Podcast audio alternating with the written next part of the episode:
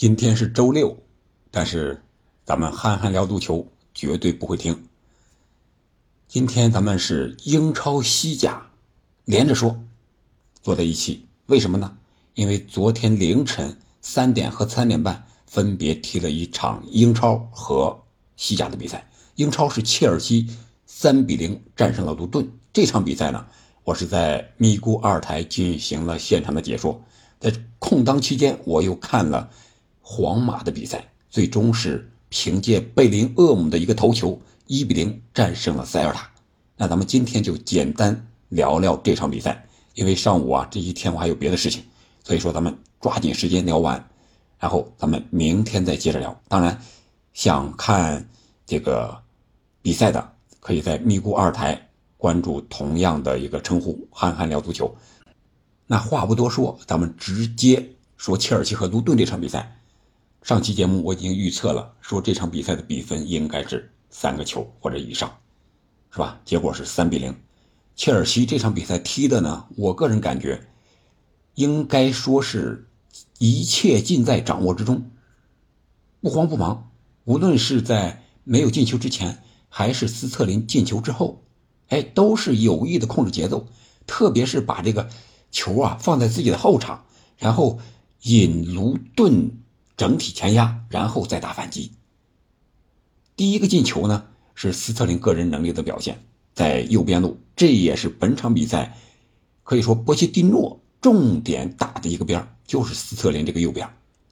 果不其然，十七分钟的时候，斯特林凭借自己的个人能力啊，在关门之前内切左脚在禁区之内的一脚打门，将比分改写为一比零。在这个进球之前。可以说，切尔西攻的相对来说是比较猛的，射门次数比较多。但是十七分钟之后呢，斯特林，哎，有点这个销声匿迹的感觉啊，就是养一养，放一放。哎，结果上半场也就是一个一比零。卢顿这支球队，他是有一定的追求的。上半场他还是想方设法的把这个球控在脚下，想打一打传控，不是一味的长传冲吊。几乎是没有上半场啊，就是，啊想玩玩技术，看看行不行。结果下半场就不行了，上半场输球，没办法，感觉不行，玩不过切尔西，那怎么办？只能是直接找前锋啊，找这个九号是莫里斯，还有这个十一号叫阿德巴约，这两个相当于高中锋吧。下半场这种从后卫线直接找他们的球就很多了，但是。无奈整体实力太差了，卢顿这支俱乐部我们都知道，这是首次打英超，对吧？他们九一九二赛季当时在英甲排在倒数第三，降级了，然后之后这三十多年就没有打过顶级联赛，这是头一回。所以说他们踢英超的经历，或者说踢顶级联赛的经历，现在和三十年前是不可同日而语的。所以说，他们还需要一定的时间去积累在英超踢球的经验。所以说，本赛季我个人感觉，如果他们想保级的话，还需要在东窗大力的引援，投资多一点。他们整体的身价是七千多万，这场比赛首发是五千零二十万，五千六百二十万吧。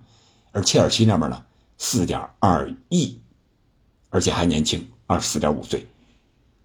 这边是二十六点五岁，你想一想，差两岁，差十倍的身价，能踢得过吗？又是客场，可想而知，我的预测是有一定的道理的。这是上半场就一比零了，然后卢顿这支小俱乐部还想有点想法啊，结果想法和现实差距很远，下半场只能是长传中吊了。但是长传中吊呢，这个切尔西的后卫在迪亚哥的带领之下，小将科尔维。科尔维尔还有这个当打之年的迪萨西，虽然有一定的失误，但是卢顿球员的能力啊是不足以攻破切尔西的球门，没有什么像样的射门啊，只能是无功而返。但是切尔西这边呢，看似人很多，但是伤病也多呀。你看啊，迪斯詹姆斯伤了，安昆库伤了，巴迪亚希纳伤了，法纳伤了，查多巴伤了，秋库埃梅卡伤了，所以说在板凳席上几乎就是无人可用。啊，只有莫德里克和马杜埃凯算是前场的，所以说这场比赛最后换人呢，只换了两个、三个吧。呃，斯特林是最后下的，啊，齐尔维尔还有这个斯特林换了两个人啊，换上的是啊乌戈舒库和马特森，这是两个中后场的队员，前场基本没换，因为他确实这两个人不如场上的这些队员。坎塞多本场比赛首发，在防守上贡献还是比较多的。然后加拉格尔这场比赛，我觉得踢的比前两场要好，特别是在防守端，呃，能够及时的出现在最关键、最危险的位置上。当然，大输特输的还是斯特林，本场比赛的 MVP，两射一传。第一个进球刚才说了，第二个进球也是右边路自己突破之后被断，然后切尔西又在前场抢断之后发展到右边，然后一个传中，斯特林在。禁区之内的一个强点，将比分改写为二比零。这个是六十八分钟，然后七十五分钟的时候，又是斯特林在右边路的一个传中。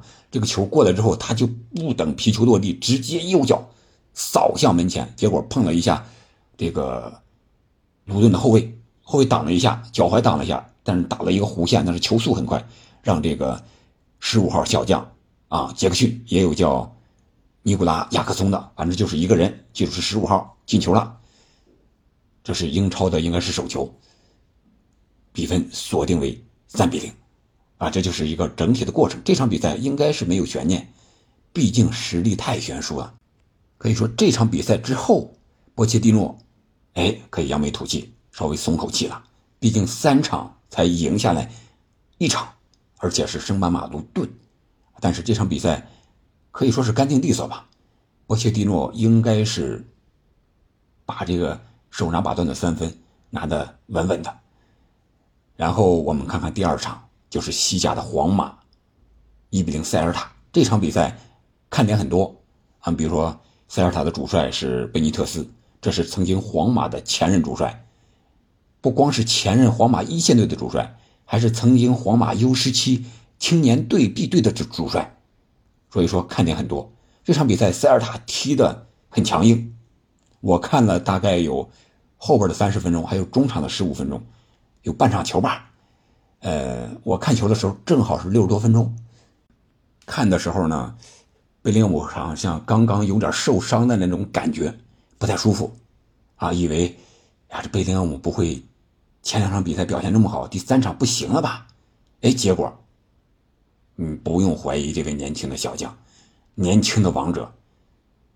他先是在六十六分钟助攻罗德里戈创造了点球，但是罗德里戈补罚这个点球之后没有罚进，让这个守门员比利亚尔直接把这球扑出来了。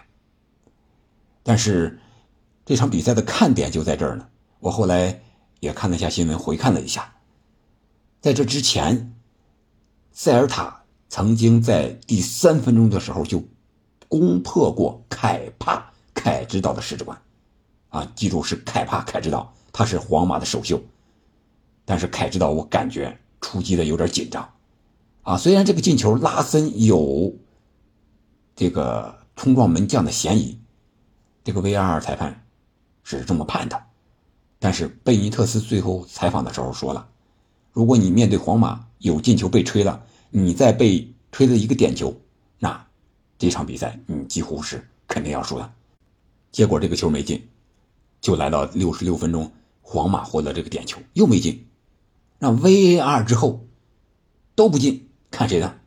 看贝林厄姆的。第八十一分钟，贝林厄姆接边路的一个传中球，头球将球顶进了一个比利亚尔的把守的大门。这个球后卫线有一个人是在后边死死的跟着跟着他对抗他，但是他还是用头球蹭了一下顶了一下远角，可见这个贝林厄姆的个人能力是有多强的。在这之前呢，呃，贝林厄姆还有一次是助攻给何塞卢，是打进一球，但是何塞卢越位在先。可以说贝林厄姆传威胁球、前插当中锋这作用。是非常非常的明显的，然后还有一个看点就是十八分钟的时候，维因修斯伤腿了，自己在无对抗的情况下前插跑了一半，腿筋儿拉伤。这个具体什么情况，养多长时间，估计不好说。这就引出另一个话题，据说姆巴佩要官宣自己将在这个赛季最后时刻加盟皇马。如果维尼修斯伤的真的不轻的话，皇马还真有可能把这个报价提上来。没办法呀，你前场我们看贝呃这个维尼修斯下场之后，何塞卢他这种打法他的速度是起不来的。虽然何塞何塞卢踢的吧也是很努力啊，而且这个脸呀被对方后卫那个脚直接就会蹬上了啊，背后直接解围蹬上，非常的痛苦，而且肿的是非常的严重，还在场上踢啊。但是他的能力有限，速度不行。你皇马要想再有一个维尼修斯，是吧？罗德里戈一个人累的最后时刻已经蹲在那儿了，起不来了。但是其他人顶不上，怎么办？前锋缺人，姆巴佩是最好的选择。这个时候会不会双方，或者说是再加上大巴黎三方一拍即合呢？也许一切皆有可能。但是目前来看。贝林厄姆是接管了皇马的核心，他有这个能力，也有这个气质，啊！进球之后，君临天下，双手啊一举，等着球迷在那欢呼庆祝，哎，这种感觉，确确实实是皇马应该有的，好吧？今天借着这个早晨的机会，咱们就聊这两场比赛，又是贝林厄姆，这一次切尔西的斯特林是真的快乐了一回。今天咱们就聊到这儿了，感谢您的收听，我们明天再见。